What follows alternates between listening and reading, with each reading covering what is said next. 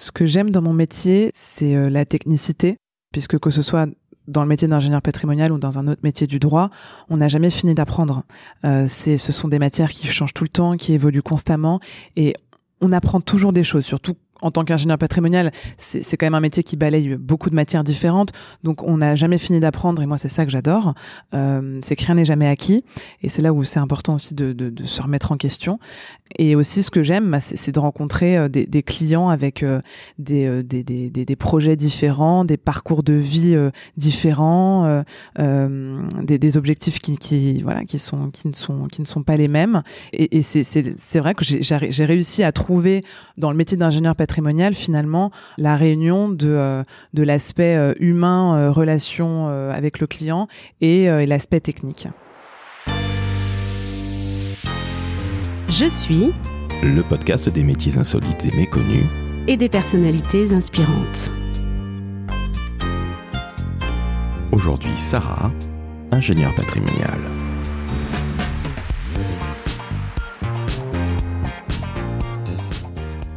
Salut Sarah. Bonjour Laurent. Comment ça va? Très bien et toi? Eh bien écoute, ça va très très bien. Je suis d'autant plus heureux de t'accueillir dans Je suis, le podcast des métiers insolites et méconnus, que nous sommes chez ton employeur, la très belle Mileis Bank, que tu vas nous présenter. Mais Sarah, que fais-tu de beau dans la vie?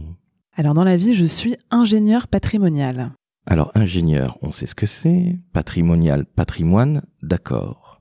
Mais concrètement, qu'est-ce que c'est que ton métier, Sarah? Dis-nous ce que c'est parce que je sens des chiffres, je sens du fiscal. Oh là là. Tout à fait. Moi, j'ai déjà peur. Mais tu vas nous expliquer ça de manière très simple. En quoi ça consiste ton métier d'ingénieur patrimonial, s'il te plaît, Sarah? Alors en fait, euh, j'apporte une expertise juridique et fiscale à nos clients qui ont des problématiques patrimoniales diverses. Donc ça peut être euh, des objectifs euh, de transmission, de protection de son conjoint, de donation aux enfants, des objectifs aussi de de, de, de, cession en fait de leur patrimoine professionnel, donc de leur entreprise par exemple, et donc on va les accompagner euh, dans cette opération pour euh, qu'ils puissent céder euh, leur entreprise dans des conditions juridiques et fiscales favorables. Ce qui recoupe énormément de problématiques en fait. Tout à fait. Parce que je suis patron, je sais ce que c'est. Je dois céder un jour peut-être mon entreprise à ma personne de petite taille favorite, à savoir ma fille. L'État va vouloir évidemment venir prendre une partie, ce que s'appelle une transmission, et c'est là que tu interviens avec ton talent ton savoir-faire, ton bac plus 5 à ça, parce qu'on va parler de tout ça en droit. Et là, tu arrives et tu viens donner des conseils pour que quelque part, les clients de Mileis, tes clients, puissent euh, être euh, encore plus heureux d'avoir transmis et, quelque part euh, se sentir plus à l'aise, c'est ça? Tout à fait. En fait, on va, on va intervenir en amont de la session pour mettre en place des schémas permettant de, euh, de céder dans des conditions favorables.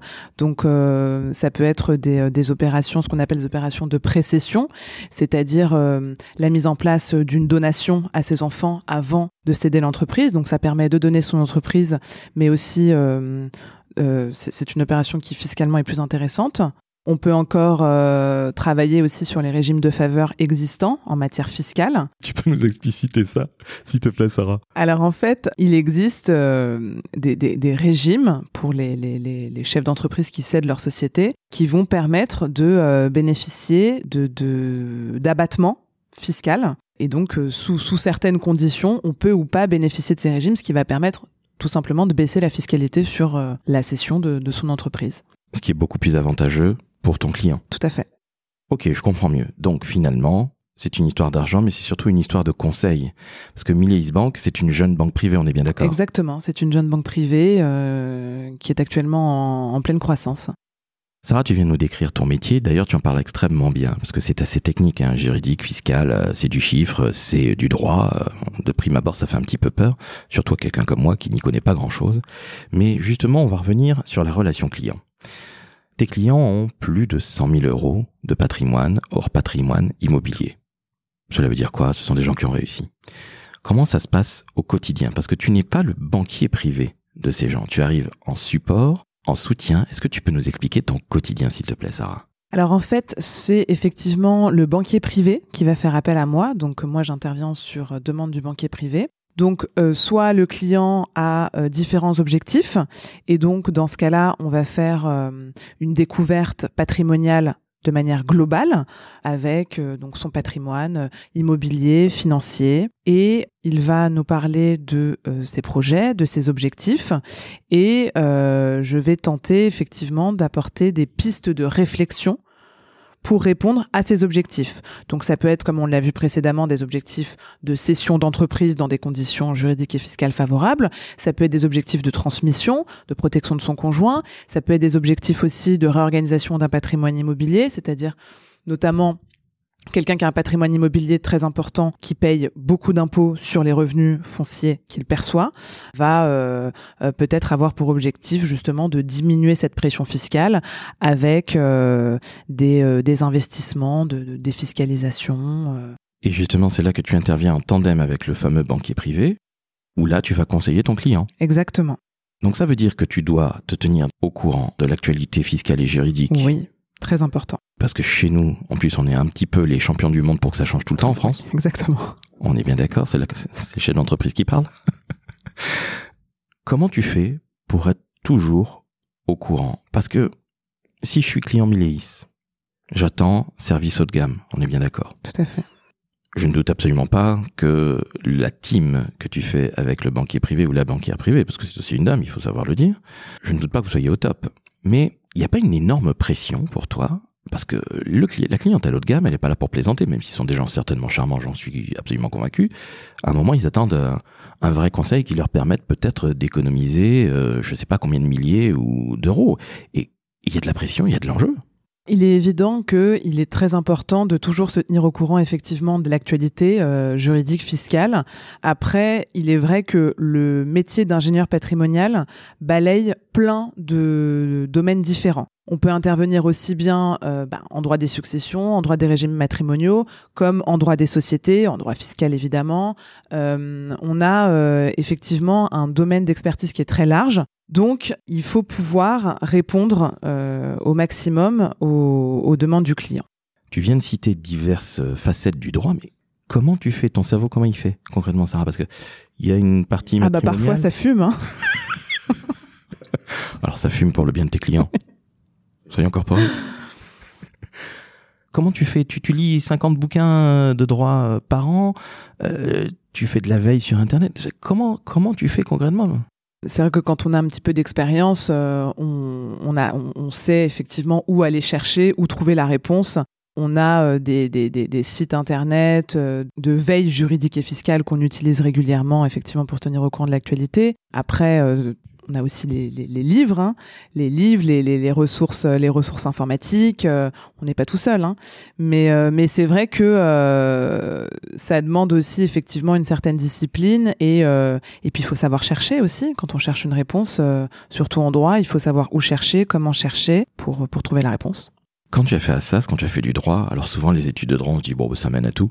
Je ne sais pas si c'est ton oui, cas. c'est ça. C'est ça, d'accord. Tu en as vu à l'ingénierie patrimoniale. De quelle manière? Le grand hasard? Ou peut-être que dans la famille, il y a des gens qui sont autour du chiffre et du juridique? Ah non, non, pas du tout. Moi, je viens pas du tout d'une famille de juristes ou de conseillers en gestion de patrimoine. C'est au, fil des années, en fait, et de mes études que là, euh, je me suis euh, découvert une appétence euh, déjà pour un domaine en particulier. C'était notamment le droit notarial. En fait, j'ai fait une licence en droit privé, ensuite un master 1 en droit notarial et un master 2 en gestion du patrimoine privé professionnel. Et c'est en master 2 que j'ai vraiment découvert le métier d'ingénieur patrimonial, puisque euh, c'est là qu'on rentre effectivement dans toutes les spécificités du, du métier, et, ça m'a donné envie d'aller voir plus loin. J'imagine qu'il n'y a pas qu'une notion euh, dans la relation client, il n'y a pas que service, euh, solution, apport de solution. Il y a une véritable intimité. Exactement. Parce que si tu transmets une entreprise, toutes les problématiques de transmission, j'ai envie de dire, à un moment, on découvre parfois des choses un petit peu spéciales. Des enfants cachés, des choses comme ça. Alors, cette intimité, comment tu réussis quelque part à la conquérir? Parce que quelqu'un qui a bien gagné sa vie ne va pas te faire une confidence de cet ordre-là du jour au lendemain. Des fois, on est fier de ce qu'on a fait, des fois un peu moins. Comment ça se passe? Parce que là, il faut être euh, là, il faut être extrêmement discret. Oui, c'est sûr que quand on est en rendez-vous avec un client, il faut qu'il puisse effectivement euh, nous faire confiance et puis euh, et se révéler un peu. Après, moi, je suis dans une démarche où je suis là pour lui apporter un conseil et l'accompagner du mieux possible. Donc c'est dans son intérêt finalement d'être le plus sincère possible et effectivement de me révéler euh, euh, son histoire personnelle euh, et, en tout cas des éléments importants qui vont faire que derrière moi je vais pouvoir travailler correctement et lui prodiguer le, conseil dont il a besoin. Une question me vient à l'esprit par rapport à ta formation. Qu'est-ce que tu donnerais comme conseil à un jeune qui veut se lancer dans les métiers de l'ingénierie patrimoniale ou les métiers du droit ou du chiffre d'une manière plus générale? Alors en fait, un jeune qui veut se lancer dans, dans, dans le droit, euh, déjà quand on commence des études de droit, c'est vrai qu'on a comme, euh, comme idée reçue, bah, le droit c'est euh, pour être notaire, avocat, juge d'instruction. mais c'est vrai que le, le, droit, ça permet d'ouvrir plein de portes et il y a plein de métiers différents qu'on peut faire.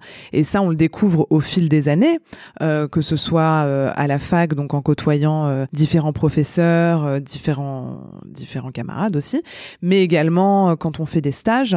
Euh, c'est là où effectivement on, peut se rendre compte euh, de la réalité du métier et euh, si ça nous correspond ou pas. Donc moi, le, conseil que je donnerais, c'est de pas hésiter déjà à aller sur le terrain dès qu'on peut pouvoir faire des stages, le faire entre la théorie et la pratique, euh, bah, il y a un monde et donc c'est hyper important de d'aller voir comment ça se passe. moi, quand j'ai commencé à faire du droit, bah, comme tout le monde, au début, je voulais être avocate. Hein, euh, ensuite, j'ai voulu être notaire. Euh, et puis, à un moment donné, je me suis dit pourquoi pas huissier. Euh, enfin, je suis passée un peu par, toutes les, par tous les métiers. Et puis, finalement, au bout d'un moment, bah, on, se canalise, on se recentre. on va vraiment vers vers ce qu'on, vers les matières finalement qu'on préfère et celles qu'on aime qu'on aime qu'on aime travailler. Et puis et puis petit à petit se dessine effectivement le parcours qui qui nous correspond le mieux mais il faut pas avoir peur de, d'essayer des choses. Donc faire différents types de droits, peut-être de la propriété intellectuelle, de la gestion de patrimoine, du notarial, pourquoi pas huissier comme tu le disais. Finalement, le spectre est assez large. Le droit, c'est pas juste le droit, ce sont des droits, si je puis dire. Exactement, exactement. Les domaines sont différents, les métiers sont différents, la façon de l'exercer n'est pas la même. Euh, c'est vraiment, on a le, ça ouvre le, champ des possibles. Ok, tu vois, je ne le savais pas. Le béotien qui est face à toi, bah, découvre qu'il y a finalement euh, beaucoup de facettes du droit. On va revenir sur ton employeur. Jeune banque privée, ça fait combien d'années que tu travailles chez Emilis Un an. Un an, donc tu viens d'arriver. J'ai l'impression que cette banque, banque privée qui puisait, ne ressemble pas aux autres. Et j'ai l'impression qu'il y a une très très très bonne ambiance. Alors, au siège, parce que je ne connais que le siège, je ne connais pas les agences. Qu'est-ce que tu apprécies chez ton employeur aujourd'hui? Alors effectivement, ce que, ce que j'apprécie beaucoup euh, chez Miléis, c'est que euh, je, travaille avec des, des gens euh, au quotidien qui sont extrêmement bienveillants. moi, je suis sur le terrain, donc je suis en dans les espaces patrimoniaux avec les banquiers privés, et que ce soit à Paris ou en région parce que je me déplace aussi en région, euh, j'ai je, toujours plaisir à travailler euh, euh, avec les, les, les, banquiers privés de, de Miléis. Ce qui est déjà super bien. Parce que quelqu'un qui se réveille heureux d'aller bosser le matin, c'est quand même génial. Exactement. Et, et puis au-delà de ça, c'est vrai que euh, ce, qui est, ce qui est appréciable, c'est que tu, tu, parlais tout à l'heure de, de, la relation avec le client. Chez Mélis, le, le, le, banquier privé a une vraie relation privilégiée avec son client, parfois qu'il connaît depuis des années, et, euh, et c'est vraiment euh, un, un, suivi quotidien. Et puis une, euh, le banquier privé, il, il est disponible 24 heures sur 24. Enfin, il se met vraiment à disposition de son client et, et il arrive en fait à, à, nouer une relation très intime et très proche avec lui, ce qui fait que nous aussi, quand on intervient derrière en appui, on a forcément la confiance aussi du client plus facilement. Finalement, ton banquier privé, avec lequel tu fais un, tandem, te facilite énormément le travail. Exactement, exactement. Ce qui veut dire que ça ne se tire pas nécessairement dans les pattes entre collègues, bien au contraire, on est là pour apporter des solutions aux clients et non pas faire une espèce de guéguerre interne. Ah oui, oui, bien sûr. Après, c'est vraiment euh, chacun euh, reste dans son rôle et dans son domaine d'intervention. Et l'idée, c'est effectivement euh, d'avoir une relation de, de, de, binôme, quoi, de, de partenaire. Pour mieux conseiller. Exactement, c'est l'objectif. Satisfaction client égale the big objectif. Tout à fait. Une chose que j'ai pas j'ai pas cité également, c'est que euh, donc moi j'interviens euh, au quotidien avec les banquiers, mais je ne suis pas le seul ingénieur patrimonial aussi. Euh, je fais partie d'une équipe. On a un, un département d'ingénierie patrimoniale où on est plusieurs personnes. Et c'est très important aussi, le, le, métier d'ingénieur patrimonial, il peut s'exercer seul, il s'exerce seul dans certaines structures, mais c'est vrai que euh, le fait de faire partie d'une équipe, ça permet d'échanger sur des sujets techniques, et ça aussi c'est quelque chose de très important, euh, que ce soit dans le domaine de l'ingénierie patrimoniale ou dans le domaine du droit en général. Le, le droit, c'est sujet à interprétation. Parfois, on, on est face à des, euh, à des textes qu'on comprend pas de la même manière aussi, et c'est là où c'est très important de toujours euh, être dans l'échange et dans la communication euh, avec, euh, avec son équipe. Donc finalement, l'équipe n'est pas uniquement le tandem avec le, banquier privé, mais c'est aussi avec tes pairs, P-A-I-R-S, que tu peux échanger sur des interprétations, pardon, j'en bafouille, de droit, que je n'aurais pas, même pas imaginé, je te l'avoue. Donc quelque part, là encore, ça t'aide. On parlait de lire euh, pas mal de bouquins la veille sur Internet, mais aussi finalement, rien ne vaut euh, le bon conseil d'un collègue. Exactement, exactement. Et puis on a toujours des collègues euh, aussi qui ont plus d'expérience que nous, donc forcément, ben, plus on a d'expérience et plus on arrive aussi peut-être à identifier des choses que nous on n'aurait peut-être pas vues d'emblée. Donc c'est très important d'échanger et puis même quand on quand on fait des écrits, parce que nous on écrit, on rend ce qu'on appelle des études patrimoniales à destination des clients où là, euh, on va euh, mettre sur papier les pistes de réflexion qu'on a évoquées en rendez-vous, avec euh, des calculs, des solutions écrites, et il y a toujours une relecture et un échange avec un membre de l'équipe avant de remettre ce papier au client. Justement, cette étude patrimoniale, hein, ce que tu disais, cette recommandation, on appellerait ça comme ça dans le métier de la communication qui est le mien, Combien de temps ça prend? Alors j'imagine que c'était évidemment très variable, mais en moyenne, tu restes une semaine sur un dossier, 15 jours, 3 mois Honnêtement, tout dépend, euh, tout dépend du dossier. Il y a des dossiers euh, qui vont pas prendre plus de temps que ça. En deux jours, on peut euh, très bien euh, euh, avoir fini de rédiger l'étude patrimoniale. Et puis il y a un dossier où il va y avoir beaucoup plus de, de, problématiques, qui va devoir déjà nécessiter peut-être plus de recherche, donc ça va prendre plus de temps. Et ensuite, bah, il y a la partie rédaction qui, qui qui prend du temps aussi.